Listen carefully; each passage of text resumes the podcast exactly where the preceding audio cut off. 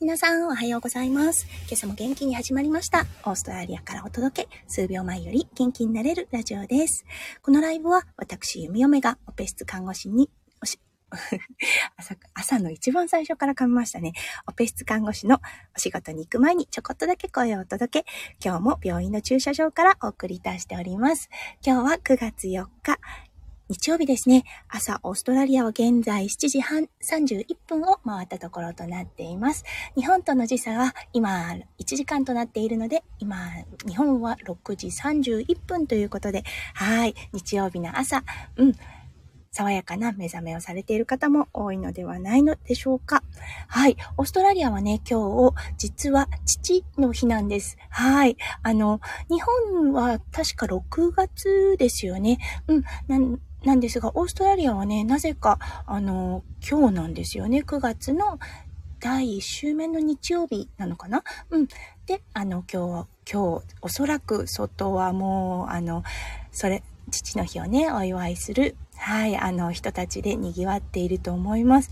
はい、そんな中、読み読むお仕事となっているので、今日はね、あの、父の日のお祝いすることができなかったのですが、うん、あの、そしてね、読み読めがお仕事をしている時、お仕事をする日ですね。はい、その日の夕食は、お仕事をしていなかった方ですね。うん、もちろん育児もお仕事ですが、はい、あの、家にいなかった家にいる方がお食事を夜をね作るっていう感じになっているので今日の夜は父の日などになぜか翔ちゃんがご飯を作るというような状態になっています。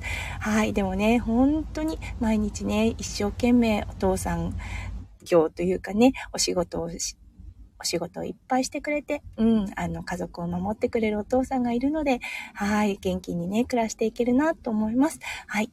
世の中のお父さん、本当にありがとうございます。そして、翔ちゃん、いつも本当にありがとう。はい。ということで、うん、今日はね、父の日。そしてね、あの、弓嫁は、今日は日曜日の出勤ということで、はい、あのー今朝ね、朝ドライブしてきたんです。あ、そうだ、給油しなきゃと思ってね、あのちょっとね、まだ高いんですけれども、一時期のすっごい、あの高かった、はい、ガソリンよりは良くなってきたんですね。なので、うん、あのガソリンスタンドに行って、給与をしてきました。そしたらね、あの、ゆみゆめこの車、まだ買ったばっかりなんですね。まあ、買ったばっかりと言ってももう3ヶ月くらいになるのかなはい。あの 開かなかったんです。給油する場所ですね。あれ？と思って どうしたんだと思ってね。お制度、お制度。確かあの、運転席の下の方にレーバーがあるタイプ、レバーがあるタイプではなかったなと思ったんですね。それで、あの、押してみてもならない。あれ？と思って。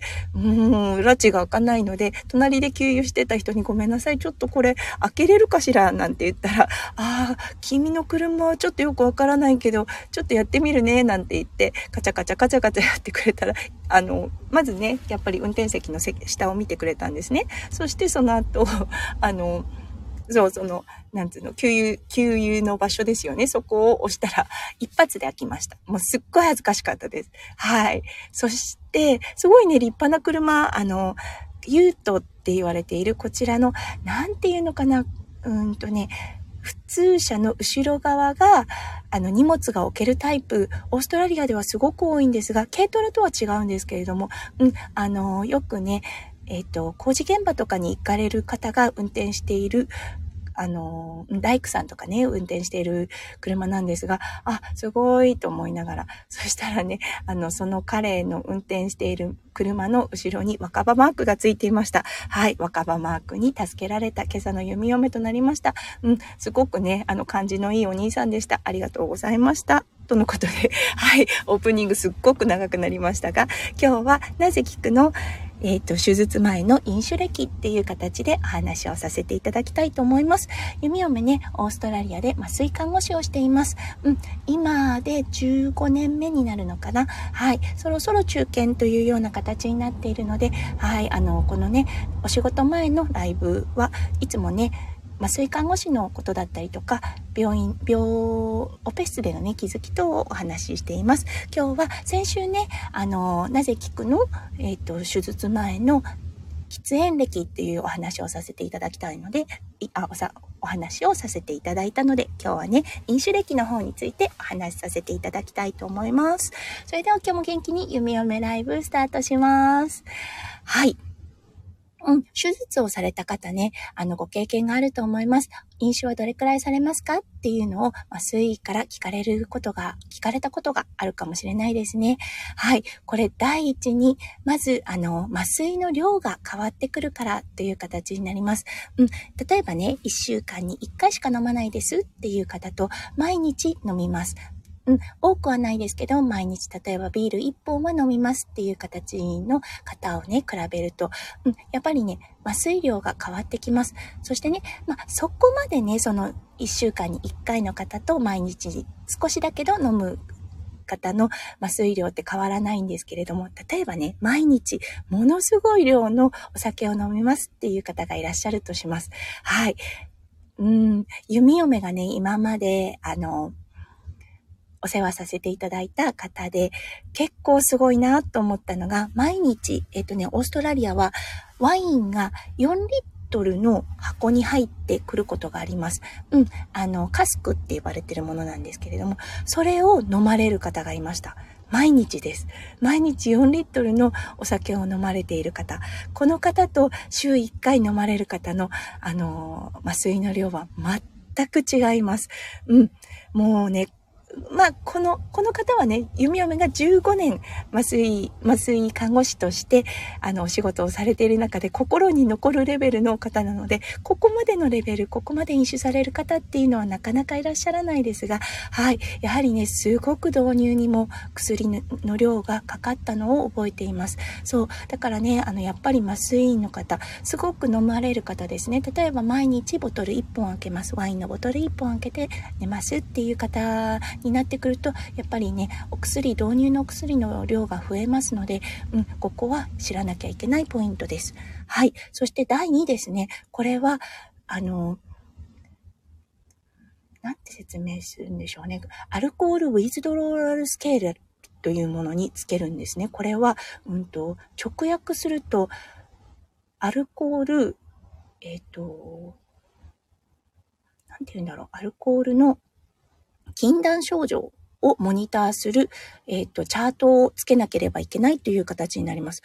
うん。え、アルコールに対しての禁断症状があるのかっていうのは、ね、あの、アル中の方はあるだろうなって思うかもしれないですが、例えばね、結構1日ボトル1本飲んでますっていう方になると、禁断症状的なものが出るんですね。うん。弓嫁ね、看護学生の頃だったんですけれども、はい、あの、夜に、ワンオンワンって言ってね、ワンオンワンですね。ワンオンワンって言って、あの、不穏な方ですね。ちょっと、1対1でのモニターが必要な方のお世話をさせていただいたことがあります。これはね、よくね、看護学生だったりとか、アルバイトでやってる方が多いのですが、はい、弓嫁もね、例に漏れず看護学生で、アルバイトで病院で勤めてる時に、このワンオンワンオンワンのね、あの、患者さんのお世話をさせていただきました。この患者さんなんですが、はい、あの、すごくね、お酒を飲まれる方で、そう、で、結構不穏が見られるから気をつけてって言われてたんですね。はい、すっごく大変な夜でした。うん。あの、ワンオンワンってね、通常病院でやる場合は、例えばね、あの、地方が進んでいらっしゃる、あの、ご老人ですよね、のお世話をさせていただくこととかってあるんですが、まあ、例えばね、10時間のシフトの中、少し寝てはくれるんですよね。その間に弓嫁も体を休めたり、気持ちを休めたりっていう時間があったのですが、この患者さんに関しては皆無でした。もうね、本当に火事場のクソ力っていうのはこういうことなんだなっていうくらい、もうね、あの、患者さんは自分がどこにいらっしゃるのか分かっていない状態でした。何度も何度もあなたは今病院にいて、あの、こういう理由でここにいるのよっていうことを伝えているのですが、全く聞こえていませんでした。うん。そしてね、とりあえずベッドから出ようとする大の大人です。すごくね、あの、筋肉質の大きな男性だったので、弓嫁一人で押さえつけるには、もう本当に難しかったんですね。そしてね、オーストラリアでは高速っていうのを、あの、裁判所のオーダーがない限りすることができないんですね。そう。なので、うん、あの、拘束っていうのはできず、そう、その時点ではできなかったんですね。うん、あのやっぱりね、その、不穏第2日目ぐらいだったと思います。はい。うん。1日目の夜はまあ大丈夫だった。でもちょっとあの、うん、ちょっと困惑が見られるねっていうような状態で、2日目がもう本当にひどくて、その2日目の本当にひどい時に弓嫁がワンオンワンをさせていただいたっていうことでね、もう本当に大変な夜でした。弓嫁一人でできずに、もうあの看護師さんが一人もう一人ついて、とにかくなだめるというような状態になってきて、それでも拉致が開かないで、そう看護師さんがね、お医者様を呼んで、あのー、確かね、筋肉注射などをして、うん、それでもね、もう全然落ち着いてくれないような夜でした。うん、看護学生で弓嫁はそういう状況を初めて見たので、結構ね、ショックな状態でした。はい。そしてね、その次の日も弓嫁お仕事だったんです。そしてね、あの、また同じ患者さんのね、お世話をさせていただくことになりました。はい。その時は患者さん、あの、少し落ち着いていて、そして、拘束もされているような状態でした。うん。あの、でもね、もう拘束が全く必要のない状態な感じで、もういいね、あの、まあ疲れも溜まっていたんでしょうね。ゆっくり休まれてる。うん、たまにちょっと目覚めて、ああ、なんだここは、みたいな感じになられてはいましたが、うん、あの、落ち着かれていましたね。そう。なのでね、だんだん抜けていくものなんですね。うん。でもね、本当にひどい時は、もう、なんでしょうね。あの、荒ぶる獅子というような状態が一番こう表現法で合うんじゃないかなって思うような状態でした。はい。これがね、病棟で、術後の患者さんではなかったんですが、うん、あの、アルコールをよく飲まれる方の、はい、禁断症状の対処だったんですね。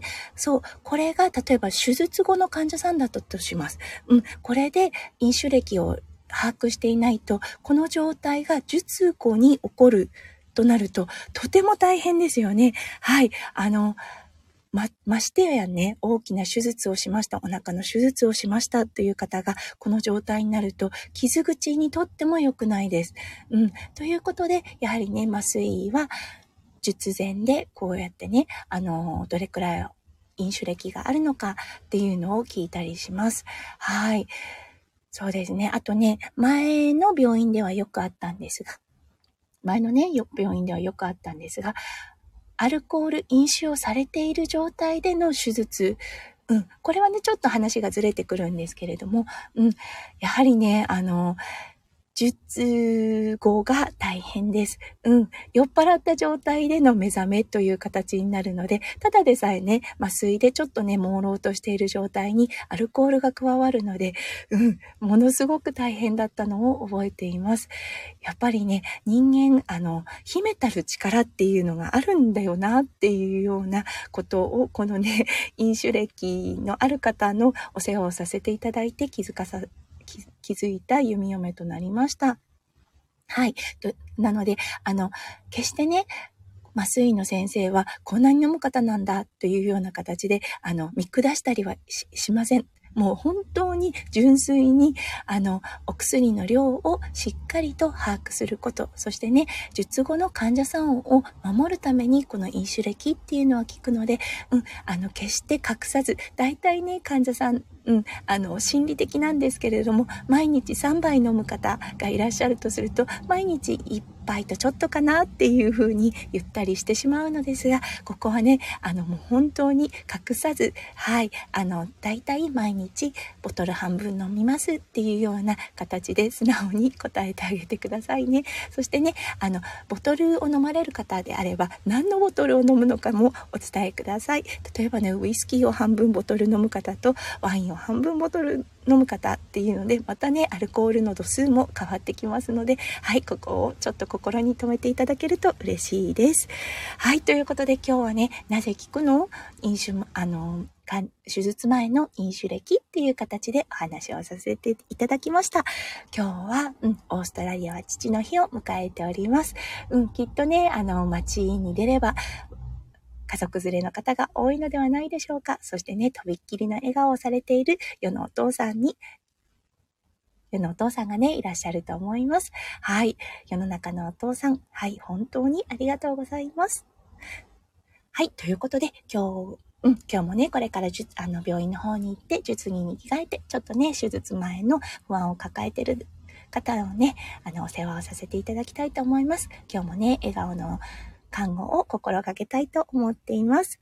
はい、それでは今日もお付き合いくださって本当にありがとうございました。それでは皆さんの一日がどうか素敵な一日になりますよう、弓嫁心からお祈りいたしております。それでは行ってきます。そして、行ってらっしゃい。じゃあね。バイバーイ。